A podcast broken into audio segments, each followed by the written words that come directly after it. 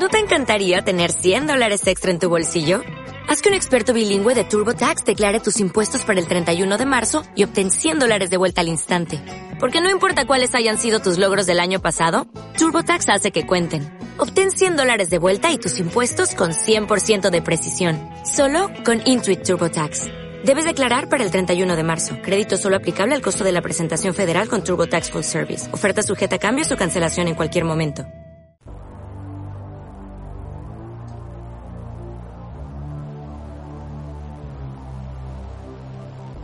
Bienvenidos osintomáticos y osintomáticas al podcast de Brigada Osin. Aquí Aymeri Parej. Coged asiento en la mesa de nuestro cuartel general porque vamos a empezar nuestra reunión semanal, donde trataremos los temas de mayor interés, como son herramientas, noticias, investigaciones de casos reales.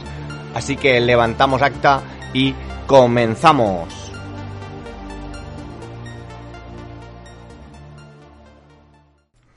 Y esta semana comenzamos con un poco de retraso. Hemos estado sin internet prácticamente cinco días, lo que nos ha retrasado todo el trabajo, no hemos podido subir nada.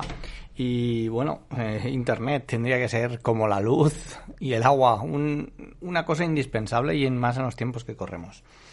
Pero bueno, empezamos con la editorial esta semana y hablamos de la fuga masiva de usuarios de WhatsApp a Signal y Telegram. Todos se escandalizaron ante, ante las nuevas medidas que pretende adoptar eh, WhatsApp y lo que produjo fue una estampida hacia Telegram y Signal. Pero nosotros queremos hacer una apreciación ante todo esto. Y coge tu móvil, desbloquea y dime qué aplicaciones tienes instaladas. Seguro que tendrás el TikTok, el Instagram, el Facebook, el bueno, todas las redes que hay por haber, tendrás todos los permisos concedidos, tendrás más aplicaciones que no sabes ni qué permisos tienen y de qué sirve eh, querer tener privacidad si tienes todas las redes sociales instaladas en tu móvil y tienes cuenta en todas las redes sociales, si estás compartiendo todos tus datos. Entonces, mm, me ha sorprendido que la gente se escandalice y todos se quieran traspasar a Telegram o Signal, pero en cambio en sus móviles sean unos coladeros de información, de compartir y bueno, mm, como que es un poco contrapuesto una cosa de otra, ¿no? Así que bueno, si te has pasado a Telegram y a Signal, bienvenido. Yo ya hace tiempo que estoy en Signal y si sigues en Signal y, quieres tener redes sociales, que sepas que no sirve de nada ese, ese bloqueo a la privacidad que quieres hacer. Pero bueno, comenzamos. Y os traigo primero que nada un post que, ha gustado mucho esta semana pasada, que se trata de las herramientas o SIM para análisis de imágenes. Eh, hay muchas herramientas y hay algún plugin que ya hablaremos más adelante. Hoy solo os traigo algunas herramientas que podéis encontrar en páginas web y con las que podemos hacer análisis bien. Eh, bueno, en el post veréis que cogimos una foto tomada del famoso salto del Capitolio, pero se veía claramente que era una foto modificada con la cara de Pocholo, pero quisimos pasarla por los diferentes sistemas de análisis. Bien, en primer lugar la pasamos por una herramienta que se llama Forensis y en ella pues se apreciaba las tonalidades de lo que podía ser la modificación de la foto. Eh, bueno, en el post podréis ver las imágenes eh, seguidamente eh, cogimos la original de esa fotografía y podíamos apreciar la comparativa entre las dos fotos como en una se apreciaba unas tonalidades modificadas y en otra se veía todo más más mm, plano, más llano. Entonces, pues bueno, se podía ver que era una foto modificada. La siguiente herramienta que os quería comentar era Forensicali, la cual tiene muchas herramientas internamente que nos pueden ayudar a la hora de, analizar imágenes o SIM para saber si han sido modificadas o no. En este caso, eh, en primer lugar, analizábamos el error level analysis que nos hacía lo mismo que había hecho la herramienta anterior. Eh, seguidamente, podíamos, teníamos una opción que era el noise analysis, que podíamos ver qué marcas o qué zonas resaltaban más y que posiblemente habían sido modificadas. Parecido al anterior, pero mucho más visual. Aparte, te deja jugar con, con la barra, lo que te permite oscurecer más y resaltar más las partes modificadas. Por ejemplo, teníamos también dentro de Forensicali eh, Level Sweep, el cual pues bueno nos permite jugar con tonalidades y podíamos ver en tonalidades rojas muy roja eh, la parte que había sido modificada. La siguiente herramienta que bueno es de pago pero tenéis 5 créditos para hacer experimentos se trata de Let's Enchance sirve para mejorar fotografías que no estén muy claras. En el blog lo que hacemos es una imagen totalmente pixelada de un bebé la pasamos por la herramienta y nos la esclarece. Sí que tengo que decir que queda un poco rara, ¿no? Como, no sé, una cara de bebé adulto, una cosa rara. Pero bueno, nos permite de una imagen pixelada mm, tener una, una, imagen o un rostro marcado, ¿vale? Es, es interesante, podéis probarla porque la verdad es que dan resultados interesantes. Y ya que hablamos de mejorar imágenes, eh, todos conoceréis MyHeritage, que es, bueno, para hacer árboles genealógicos, pero tiene una sección para reparar fotografías. En este caso cogemos una fotografía antigua, eh, que se veía, pues bueno, como que estaba como desgastada, la pasamos por MyHeritage y la verdad que dio un resultado genial. Se veía una cara lúcida, muy clara, muy retocada. Podíamos hacemos una comparativa de las dos imágenes y se puede ver claramente cómo la dejan muy bien.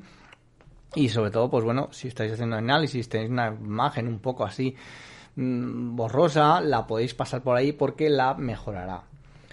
Por último, tenemos, bueno, por último, tenemos la herramienta DiffChecker. DiffChecker es una, es una herramienta para comparar dos imágenes. En este caso, por ejemplo, cogimos de la toma del Capitolio, un meme en el que aparece el rey emérito de España, eh, como si hubiera estado en la toma del Capitolio, y luego cogemos la imagen original en la que no aparece. A partir de ahí se juntan y con una barra podemos ir moviendo y ver la comparativa de la imagen estando y sin estar eh, el, el sujeto que habían incorporado, para así comparar la imagen.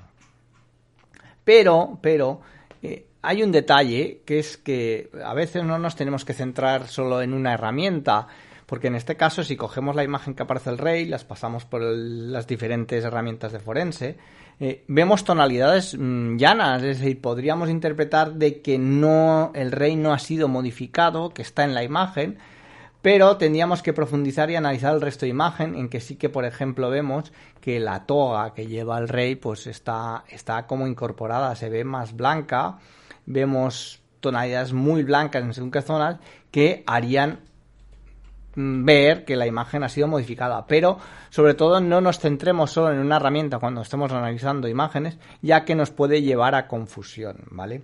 Eh, me pasó una vez que analicé unas imágenes de unos barcos militares en los cuales aparecían unas banderas eh, que representaban ser de España y tras el primer análisis me salían que eran fake, que no eran banderas españolas.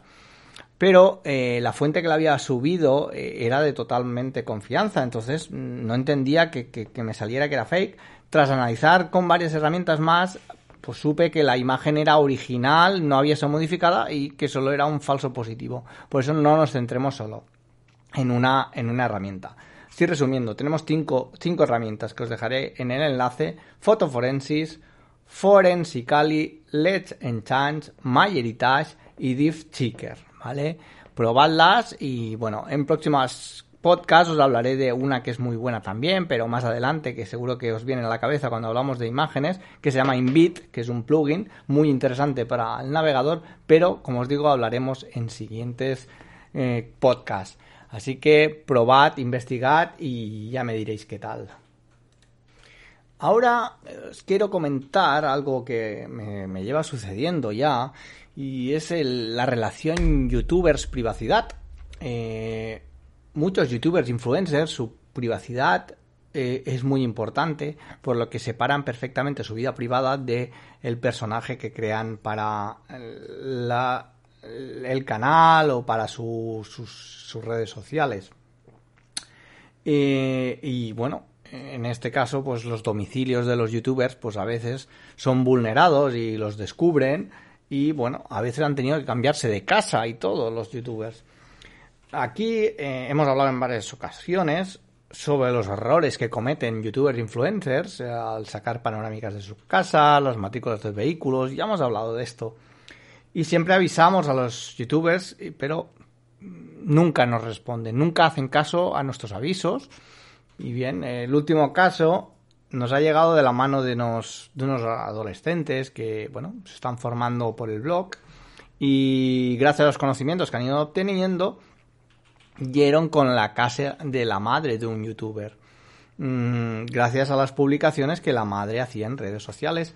No solo ubicaron la ciudad, sino que ubicaron la calle, el número y hasta el número de piso, ¿vale? Mm, bueno, eh, ese youtuber en concreto tiene muy privado su, su parte íntima, la tiene muy privada, no, expone nada, pero el eslabón más débil en este caso es la madre, que sí que expone por lo que, por ejemplo, pudimos ver que ese youtuber no, no cumplió las medidas de restricción de paso a comunidades y pasó de una comunidad a otra, por ejemplo. Y, nadie lo sabía, pero por las imágenes de la madre sí. Eh, nos pusimos en contacto con el youtuber, le advertimos de que, bueno, su intimidad estaba siendo, estaba siendo vulnerada, lo que podíamos, se podía llegar a se podía llegar a publicar la, del domicilio y posiblemente sus vacaciones íntimas y privadas que normalmente tiene en esa localidad podrían verse un poco alteradas ya que pues bueno eh, se estaba se estaba exponiendo demasiado su madre y haciendo demasiado público su estancia y dónde salía. Y bueno a día de hoy no nos ha respondido no. Y es la tónica que llevan muchos famosetes. Pasan de todo hasta que bueno pues se ven envueltos en polémica, en que les han localizado la casa, que, no puede ser, pero bueno, son famosos y a veces pasa.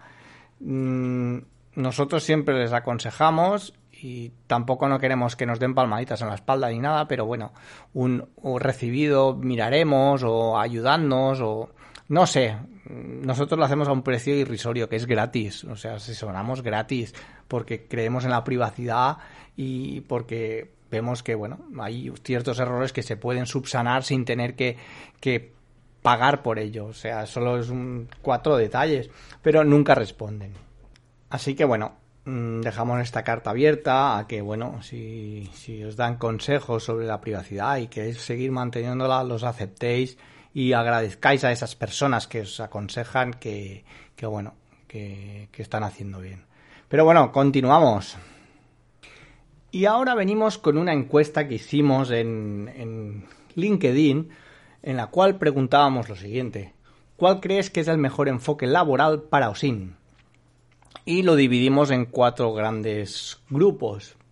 Uno era política, el otro era recursos humanos, el tercero ciberdelitos y el cuarto periodismo y fake news. Eh, claro, dentro de cada apartado tendríamos diferentes estructuras, ¿no? Dentro de la política, pues podría ser análisis de, de, la, de, la, de los partidos de la oposición, de lo que hacen sus, sus dirigentes, de reputación. Podríamos incluir dentro de la política muchos apartados. En recursos humanos y headhunters, pues podría ser el análisis de perfiles para futuras entrevistas o de trabajadores que ya están trabajando en la empresa para ver qué imagen proyectan o para preparar la entrevista. Dentro de ciberdelitos, pues está claro, cualquier tipo de ciberdelito, desde el ciberacoso, el stalking, eh, las estafas, etcétera, etcétera, etcétera.